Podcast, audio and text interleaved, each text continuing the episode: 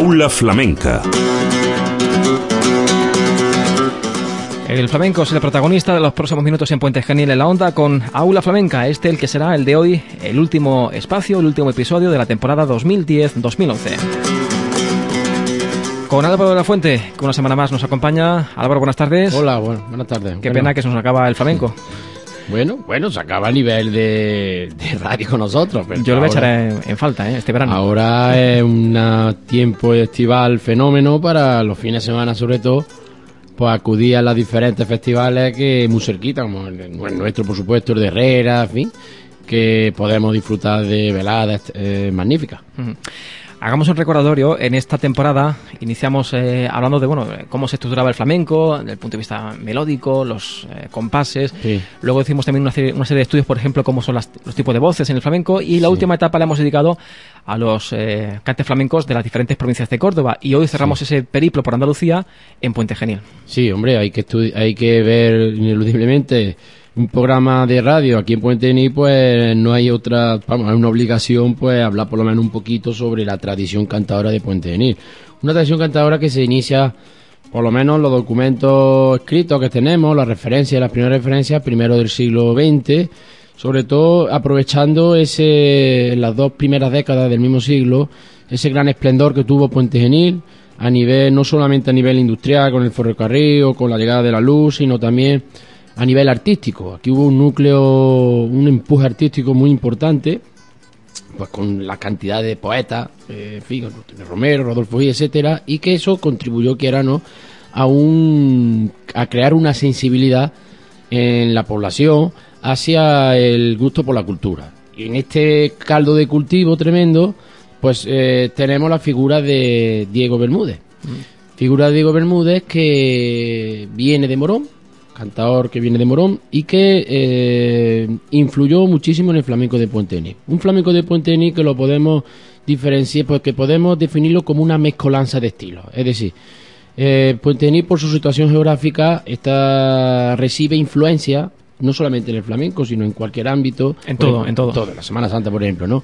Tanto de la parte de Sevilla como por la parte de Málaga y de Granada. Entonces, ¿qué pasa? Pues aquí hay una afición y una forma de cantar, por un lado, mm, típica de Jerez y Sevilla, a través de Diego Bermúdez, y por otro lado, típica de Málaga y Granada, eh, con los cantes bandolados y con los cantes de Levante, destacando sobremanera el zángano. El zángano que es la aportación que pueden tener en forma de, de, cante de flamenco hace a este arte, ¿no? Entonces ese primer hito, ese primer personaje del flamenco en Puente Genil se llama Diego Bermúdez, Sí. pero me pregunto si antes de él hubo otros cantadores, si Hombre, hay documentación. antes, no, yo no conozco. Antes lo que sí se supone es que habría eh, un gran sensibilidad y un, y un gusto extraordinario hacia los cantes abandolados. Porque, el, ya el flamenco ya existía de antes de Diego Bermúdez. Claro, hombre, por supuesto, además del zángano ya se habla de en el siglo XVIII, incluso en el siglo XIX se habla de que el zángano ya se bailaba aquí en la ribera y por lo tanto se supone que eh, antes de la llegada de, repito, de Tenaza había un gusto sobre el, el cante de Levante o el cante de ab- abandonado. Y la llegada del Tenaza fue un- una contraposición. Es decir, eh, un poco se contrapuso ese gusto al gusto típico de Sevilla de Jerez. Y eso es lo que hizo que Puente Genil tenga esta variedad que tiene en el mundo del flamenco. Pues vamos a escuchar a ese primer protagonista, ese Sí. primer eh, flamenco, no de Puente Genil, pero sí que tuvo su impronta en nuestra localidad, Sí, estuvo que es mucho tiempo aquí. Diego Bermúdez. Sí, sí. Una grabación histórica, un documento, la calidad no es muy buena como suele ocurrir en la época, Normal. pero el documento sonoro sí que merece la pena. Hay eh, que tener en cuenta que este hombre nació en el 1854. ujú, o sea que eh, también participó en la época de los cafés cantantes. ¿no? Cantante. Sí, él además fue discípulo de nada más y, y nada menos que Silverio Franconetti. Aquí nos trae una serrana.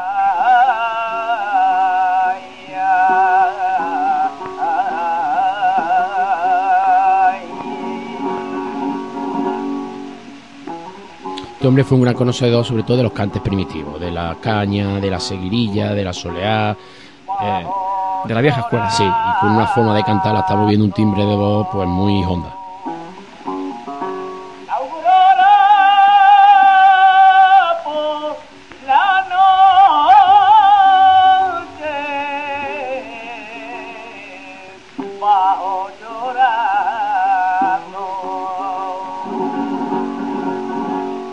Este de la serrana, que, se- que su origen está, como dice su nombre, en la serranía, en la sierra. Además, su temática suele ser siempre hablando de, de cuestiones pastoriles y demás.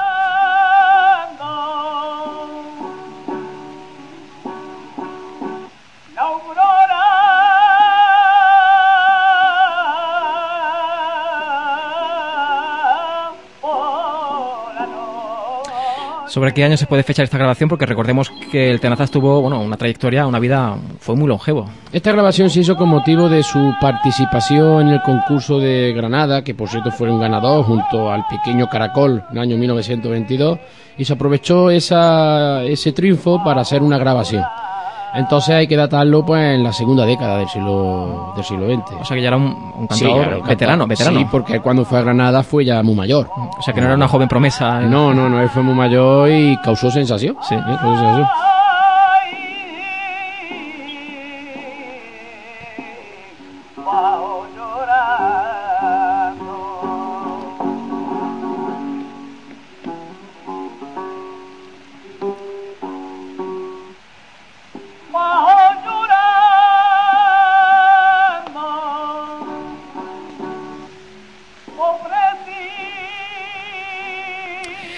Curioso que siempre en esos eh, momentos históricos del flamenco, en esos grandes concursos, siempre eh, Puente Genil haya estado presente. Bien Pues con sí. Fosforito, con el Tenazas, pero ahí Pues hemos sí, estado en, siempre. en los dos grandes concursos de flamenco mm, que han existido, bueno, ahora está también el de las minas, pero bueno, que fue el, el- el de Granada, que se hizo ya, ¿te acuerdas que hablamos de que se hizo para recuperar un poco la forma flamenca más honda, más antigua? Y luego en el de Córdoba, que se hizo también por lo mismo, para hacer una continuación de la intención inicial del concurso de Granada, pues tenemos dos figuras ganadoras, que son el Tenaza, que, no es, que si bien no es de aquí, pues lo tenemos que considerar como un pontané adoptivo, y Fosforito, que en el año 56 pues, fue el triunfo, el, el ganador absoluto de todos los premios de ese concurso.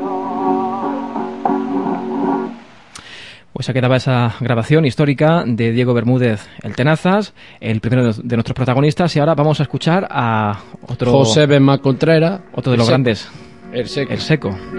cantador que nació aquí en Puente de Ní. Y que también consiguió una trayectoria, bueno, y un, Sí.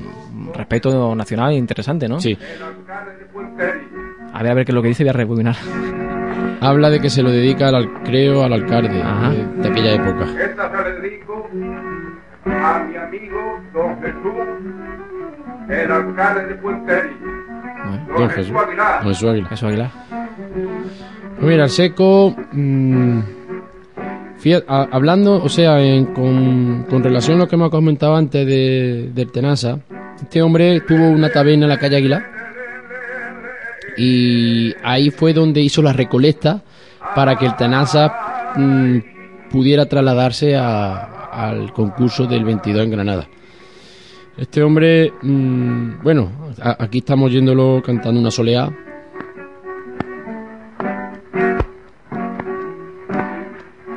Ritmo alteno.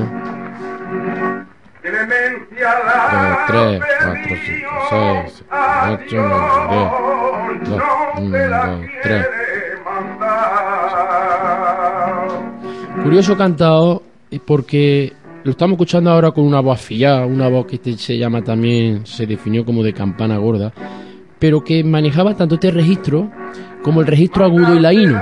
Cuando cantaba eh, fandango malagueña, pues subía de una manera impresionante y la verdad que parecían dos cantadores diferentes. El Seco 1 y el Seco 2, ¿no? Sí, sí. Recordemos que también hubo la, la saga, ¿no? De los secos. Sí, luego estuvo que también fue, fue guitarrista. sí. Y su, bueno, y su nieta, que se llama Amalia, me parece, que además es amiga de mi mujer, también canta muy bien.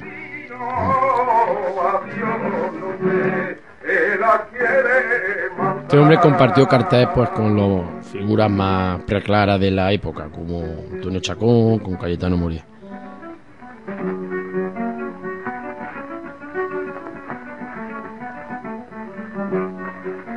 Le decían el ruiseñor Pontané.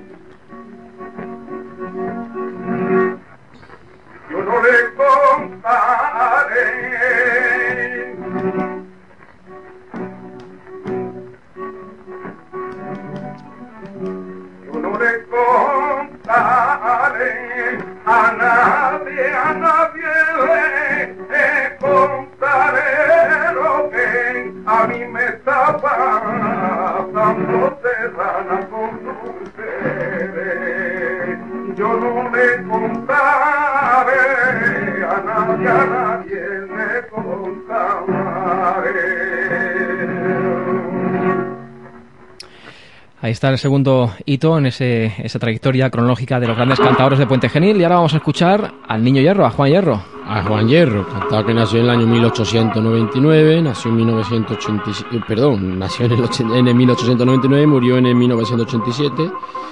Nació en el barrio de Miragenil, fue iniciado en el cante también por el Tenaza y que se caracterizó por tener una voz muy aguda, una voz muy laína, lo vamos a escuchar en estos fandanguillos. Y sobre todo destacó, además en el ámbito, bueno, él estuvo con Pepe Marchena eh, en, su compañía durante varios años trabajando. Y sobre todo destacó, ya lo vimos en su día con el tema de la saeta cuartelera, porque fue el que poco revolucionó el tema de equipo en tenis de la saeta cuartelera.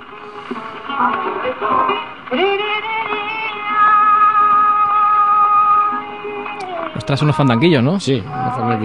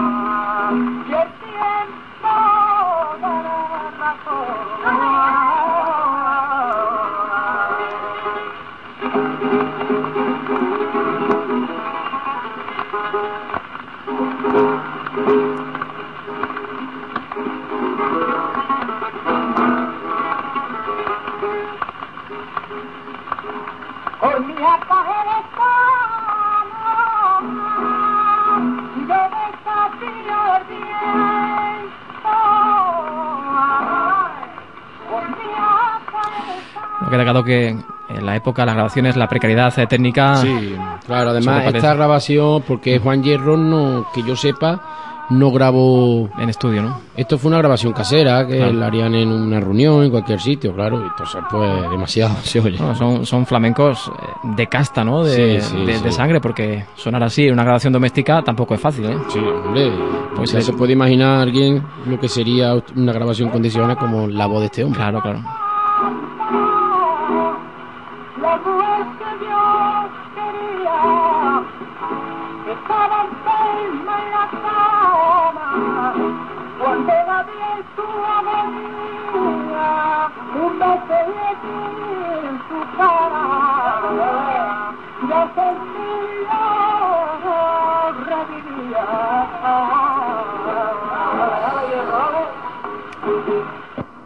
Y ahora vamos a escuchar, este es más reciente, una grabación más contemporánea, a Pedro Lavado, Perico, gran Perico Lavado.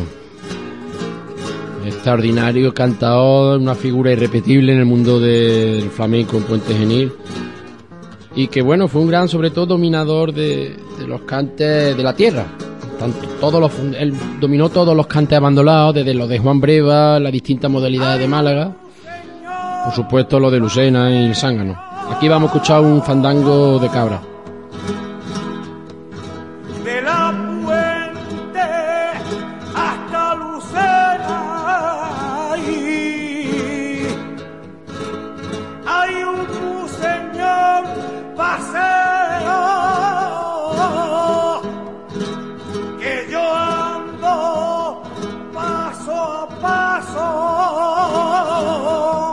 Tenemos el aire abandonado, que lo hemos explicado muchísimas veces, ritmo ternario. Un, dos, tres, un, dos, tres. Un, Me dos, hace tres, un, dos, tres, un, dos. ¿Vale?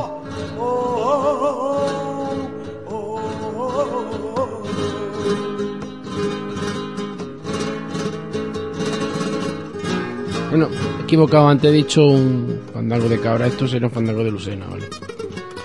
Y ahora viene el, zángano, otro zángano. Cante abandonado que viene pues de, los arrieros, o sea, es la, aportación o, mm, que recibimos por parte de la provincia de Málaga, cante que en su origen fue un bailable y que cuando llegaron los flamencos, a partir de Juan Hierro, pues ya se transformó en un cante flamenco grande. Aquí lo tenemos.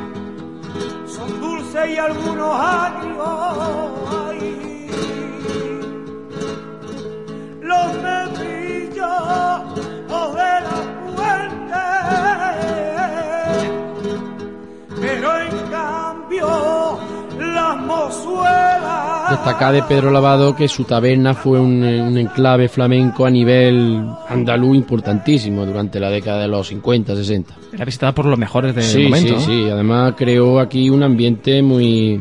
Yo tengo referencia de mi padre y de, bueno, Ortega, de mucha gente que vivieron, la verdad, con un ambiente flamenco como el que ya desgraciadamente hoy día... No hay. No, aquí en Pontevedra lo hay y, bueno, es una pena. La Perico era un personaje muy singular, pero era un hombre que animaba una fiesta rápidamente. Era el alma de la fiesta. sí, sí, sí. Luego su familia, pues todos son artistas. Ujú. Sus hijos, hijas. Todos, hijas, hijos, todos. Incluso su mujer. Me han dicho mi, que, que también cantaba muy bien. Pepita. Sí. Bueno, pues eh, ahí está Pedro Lavado con ese zángano. Por cierto, eh, le remitimos a nuestros oyentes al episodio emitido ayer, Puente Genil, pasado y presente, sobre el zángano, donde tienen toda la información al respecto sobre ese baile que después derivó en, en ese cante flamenco, en ese palo flamenco, el zángano. Y ahora vamos a escuchar a otro de Puente Genil, aunque muy jovencito marchó de nuestra localidad, como es Jiménez Rejano, Sí. el cantador reivindicativo. Manuel Jiménez Rejano, que con 14 añitos se fue a Cataluña y allí es donde se inició en las peñas de Cataluña, donde empezó a su carrera artística.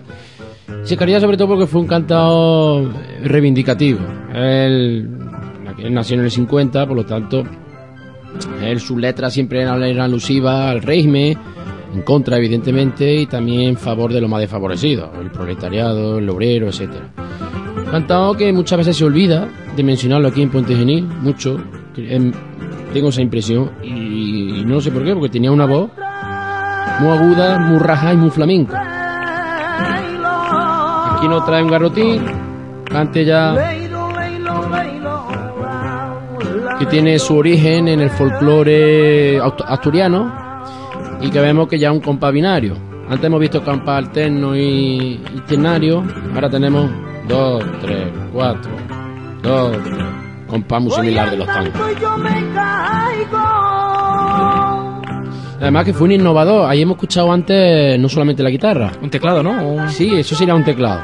O sea, fue. Estamos hablando en la época de. Esto sería de los años 60 o 70. Que fue ya ahí. el- siempre hablamos cuando. Hablamos de la incorporación de nuevos instrumentos, tomamos como referencia a Camarón. Pero ya este hombre. Aquí tenemos coro, se oye. Fue un hombre que además de ese carácter reivindicativo introdujo en el flamenco estos nuevos elementos de los que tanto se habla ahora como nuevo flamenco. Pagando culpa.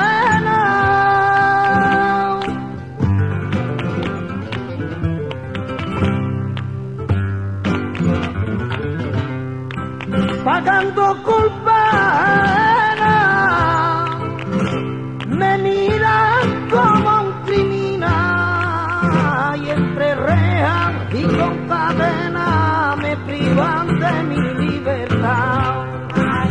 Veamos el mensaje claro de la letra.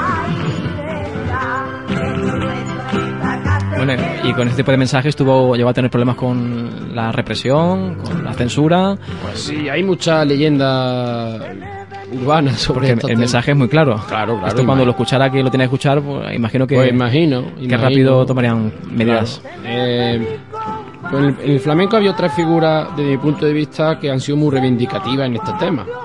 Como hemos estado hablando antes, antes al micrófono cerrado, el tema del cantautor en la música, ¿no? Aparte de la música, lo, destaca el- el- lo que destaca el mensaje, ¿no? Que lanza. Aquí tenemos actualmente tenemos al Cabrero. Eh, Rejano destacó en esto y también Manuel Gerena, por ejemplo. Hombre, yo no lo veo mal, porque el flamenco como manifestación artística que se utilice también para denunciar injusticia o para expresar determinadas opiniones sobre acontecimientos sociales de la época, pues está bien, no lo veo. Y a todo el que hace la ley, a ellos yo me dirijo, pensante es que firme y pensad bien y en vuestros hijos.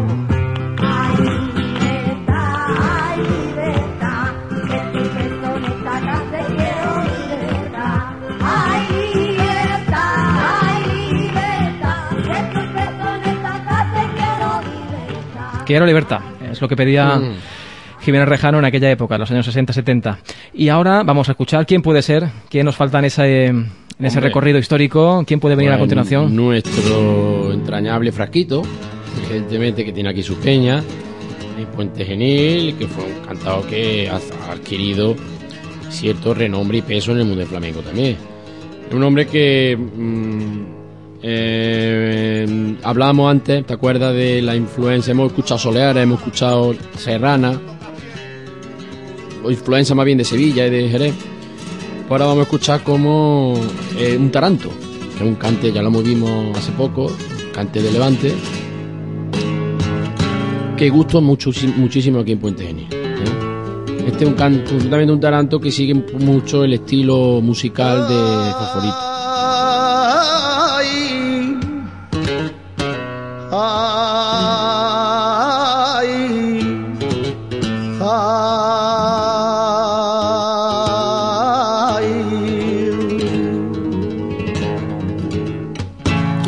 Mm, destaca más, a mi gusto y a mi modo de ver, en los cantes de Málaga, en los cantes de Levante. Canta muy bien, por supuesto, el zángano y todos los cantes abandolados. Y también de Málaga hace muy bien el- los, cantes del pillayo que vimos, los tangos de Málaga.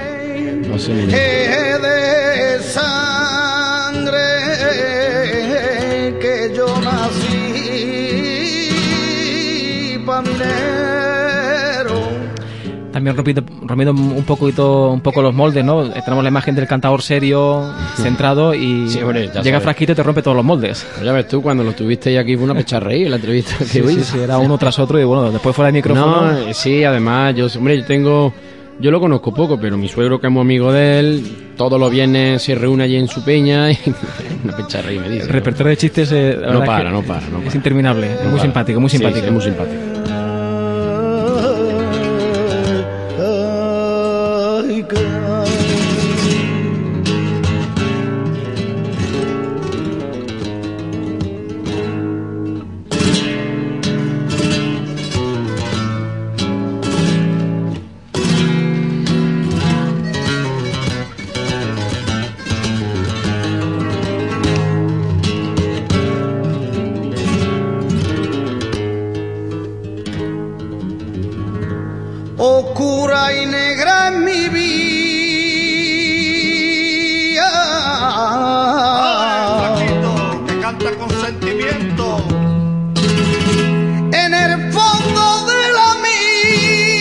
Tiene una voz muy impostada, ¿eh? muy, muy redonda. oscura y negra en mi vida.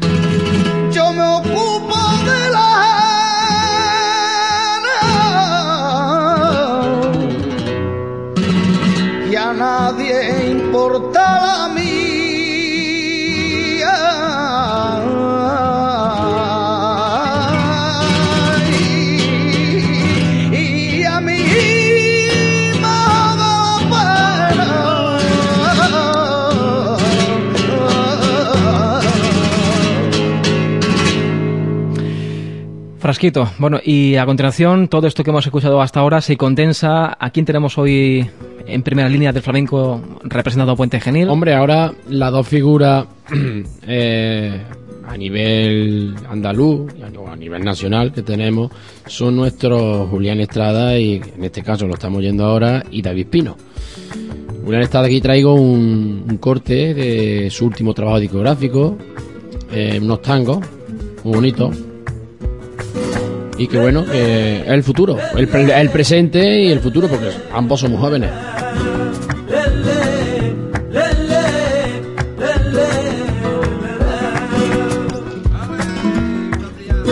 Es unos tangos de Triana, el barrio sevillano de Triana. Prima, vámonos pa' Roma.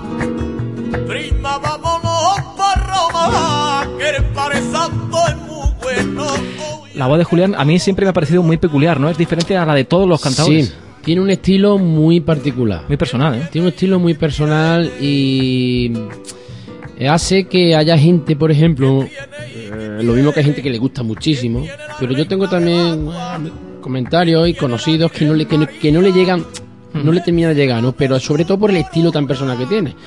Yo muchas veces en los festivales hablando con aficionados, pero grandísimos aficionados que saben de flamenco un montón. Cuando se ponía Julián a cantar fandango, decía, es que el puñetero como lo hace tan personal, pues no, no se distingue el estilo que él canta de fandango, si de, de, de uno o de otro, ¿no? Y es por el estilo que tiene. Bueno, esto hemos visto que la historia también es positivo porque al final se acaban creando nuevos estilos Por atribuibles a, supuesto. a personas en concreto. Claro, por supuesto, Fosforito, eh, por ejemplo, Fosforito, digo, Camarón de la Isla empezó a cantar y rompió con lo que se hacía antes ese momento. El, timbre y la voz de Camarón no se conocía. Eso fue una revolución tremenda. Y Julián tiene, Julián desde mi punto de vista canta muy bien, una voz muy afina, muy poderosa y domina los dos registros del cante, domina los cantes de compás, que lo hacen magníficamente bien, y luego los cantes más laínos, como la malagueña o la granadina. quieren Luego ya el tema de los gustos, pues los colores. Claro, ya.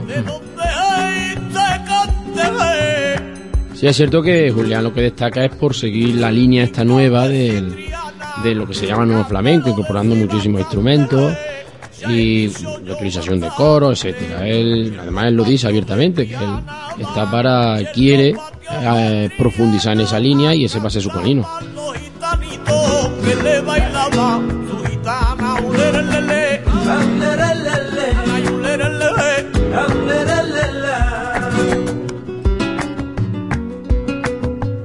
Parece que Julián creo que canta este, este fin de semana, canta, eh, me lo dio ayer mi padre en un pueblo de Málaga, en, en Alaurín de la Torre, que tiene ahí un festival magnífico, igual que de aquí de Puente Genil, y canta. Y me sorprende ya porque ya está llevando a su sobrino, a Sarria, de guitarrista. ¿Mm? Él siempre iba con Silveria y ahora parece ser que ya, bueno, se ha, eh, ha decidido, y, y así bien, porque Sarria es un pedazo de guitarrista, vamos, impresionante. También de Puente Genil. Mm. Estamos hablando del aparta- apartado del toque. Genil, su sobrino, es de Fuente Genil, un guitarrista magnífico.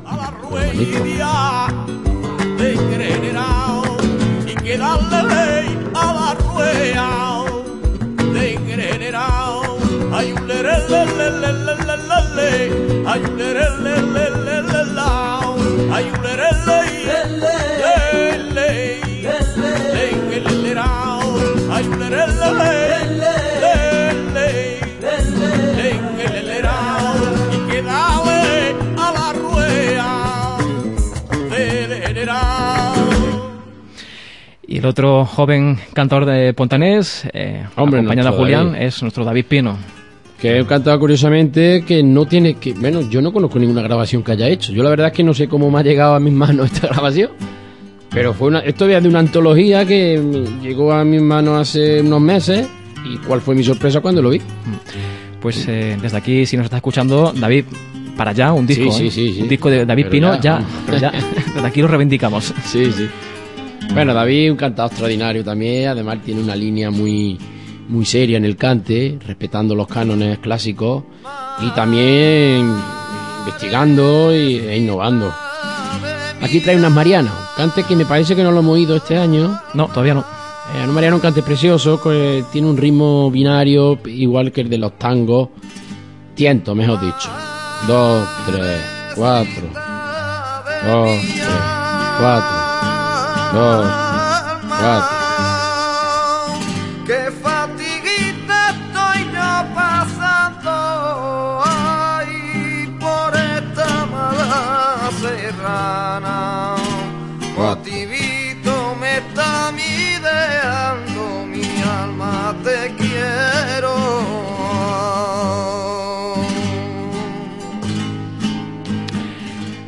David Pino, en su faceta también como intelectual, hemos hablado muchas veces de la vinculación del flamenco con el mundo de la Sí. intelectualidad y ahí él- está él que está en los dos mundos, ¿no? Se mueve en los dos él- ámbitos. Claro, él es el profesor de, de cante en el Conservatorio Superior de Córdoba. Es un gran estudioso del flamenco. Y él lo llama muchísimas veces tanto para cantar como para mm, dar conferencias sobre el origen del cante o sobre, en fin, la forma del cante. Incluso, eh, claro, él tiene la posibilidad de decir una conferencia y de ilustrarla él mismo. ¿eh? No necesita llevar un cantador cantador. acompañante. O sea, eso Esa es la me- gran, claro, por un, en un mismo... Y además como toca la guitarra, o sea que ya- Sí, también eso, claro, ya que es perfecto, ya, ya que ya, ya es imposible, vamos.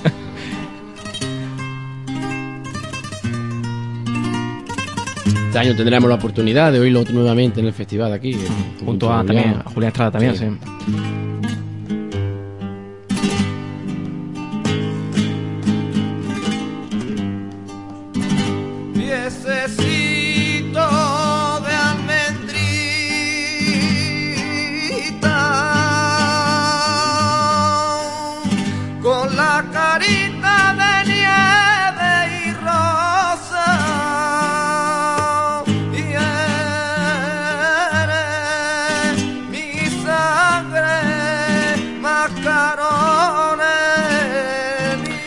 Una voz, la de David Pino, que a mí me evoca, no sé, a los cantadores eh, de aquella época, ¿no? Añejos. a- Sí, él tiene una voz muy aguda pero muy raja. Entonces, ya te digo, y además él tiene, y tú lo ves en el escenario, por ejemplo, y tiene una- un porte clásico del cante. Sí, sí, sí, sí. Tiene un porte clásico en la forma de vestir, en la forma de sentarse, y él mantiene esa estética. Él O mantiene sea, esa estética. es más un cantador casi casi del siglo XIX que del siglo XXI. Lo que a la, a la voz se refiere al menos, sí, ¿no? sí, A- él mantiene. estética. él man- pero bueno, él también. eh, yo lo he visto en esta, por ejemplo, en el festival último que hubo aquí en Pontevedra el año pasado. También está abierto a incorporar nuevos elementos. Ujú. Era incorporar alguna ocasión una caja o unos timbales, ¿no? Y cuando la acompaña la guitarra, por ejemplo, no se limita la guitarra a hacer los mismos melodías, el mismo acompañamiento que hace 40 o 60 años. Está abierto a interpretar, Em, utilizar nuevos acordes y nuevas melodías que están, están haciendo los guitarristas muy interesantes mm. hoy día. Incluso el año pasado lo vimos con Medea aquí. Sí, tuvo el Japón, con otra aventura. Tan es así tu, su ánimo de, de, seguir buscando nuevos caminos que bueno, se atreve a hacer ópera flamenca. Claro, él está abierto a introducir como arte que es el flamenco en otra arte. Uh. ¿Mm? No, ahora termina ya, ya ritmo de tango. 1, 2, 4, 2, 3, 4 claro. Esto ya es un tango.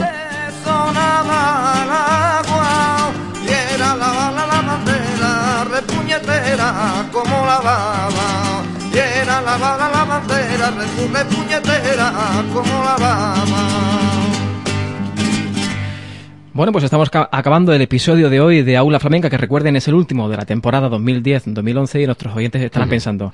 Álvaro y Juan Carlos han puesto, bueno, hemos escuchado a Jiménez Rejano, a Julián Estrada, han fastidiado bien. sí. a Diego Bermúdez, la han fastidiado porque se han olvidado de quizás con respecto a todo lo que hemos escuchado hasta ahora, pero quizás el más grande, el más la importante. persona que supo recoger toda esta tradición que hemos ido y la supone va a la máxima expotencia. Fósforo. Fosforito, nuestro favorito, el llavero del cante y figura fundamental en el arte flamenco a nivel universal.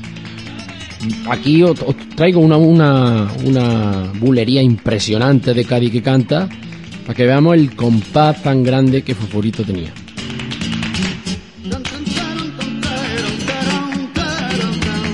Ritmo alterno.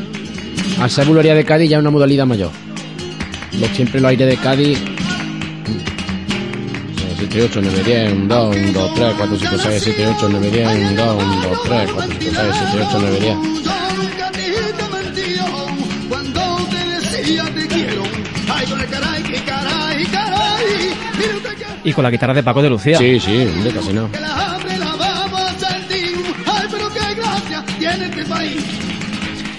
Y es que, claro, eh, contar ahora la vida de Fosforito, que, sobra. que no se sepa, ¿no?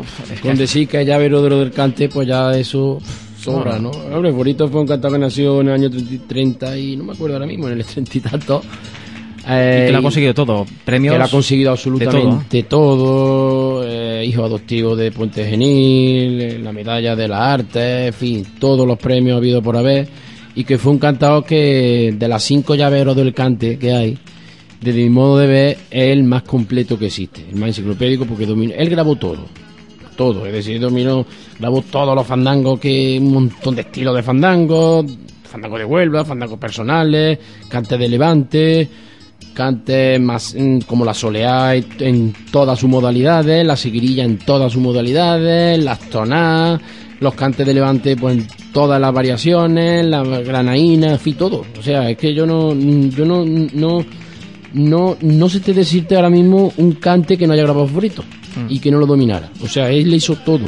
Y además vivió una etapa histórica en el flamenco en primera persona. Fue aquel vuelco ¿no? para recuperar Sí. la vieja escuela del flamenco. Exactamente, él, él fue el ganador absoluto del año, en el año 57 del concurso nacional de cante flamenco de Córdoba y que supuso un revulsivo para recuperar después de la época que veníamos de la, de la ópera flamenca una estética más, más clásica, una estética más honda. Entonces Fosforito fue, vino como anillo al dedo.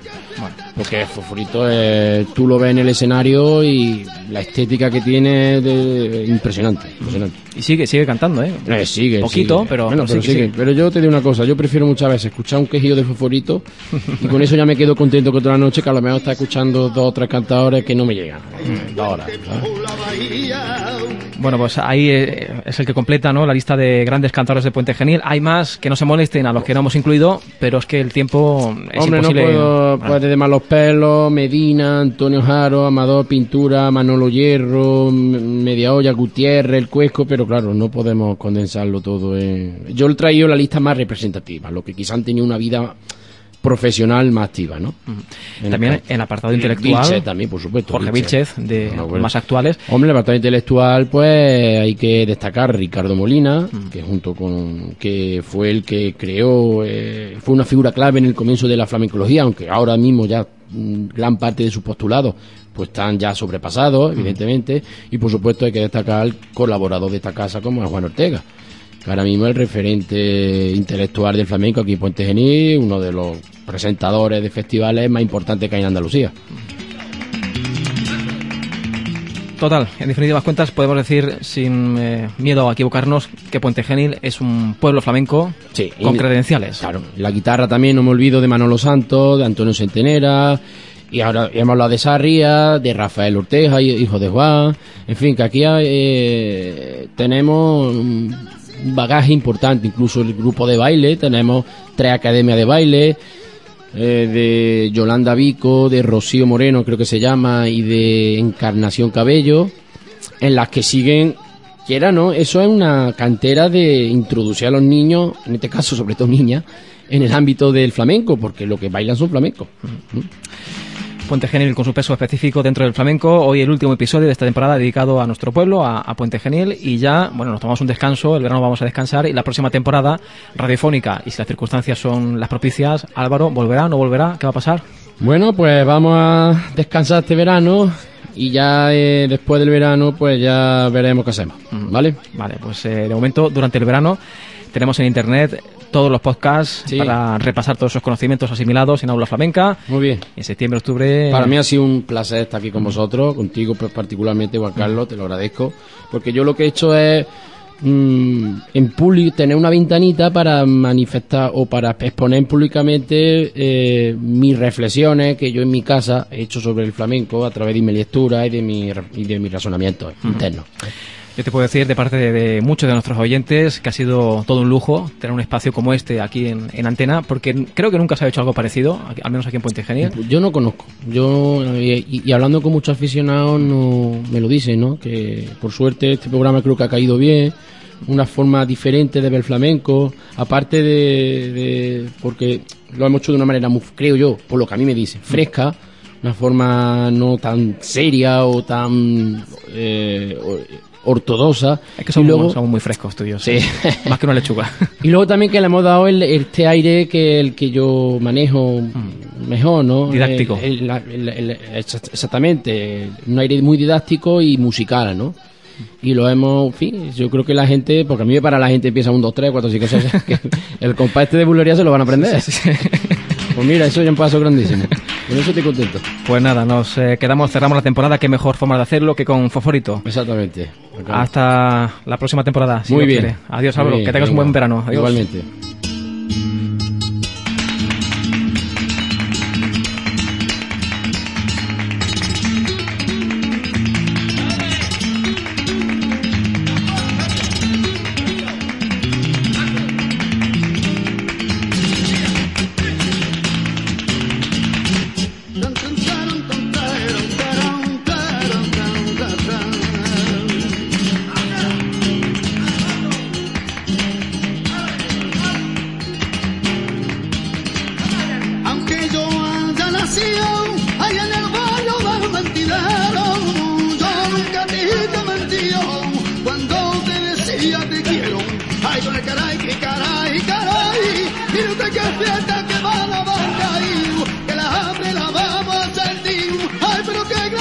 Tiene este país.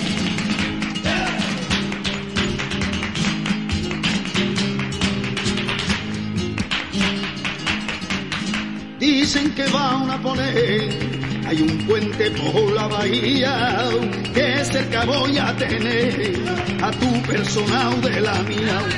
Si me quisiera sería el más dichoso del mundo, ahí en pago yo te daría mi cariño más profundo.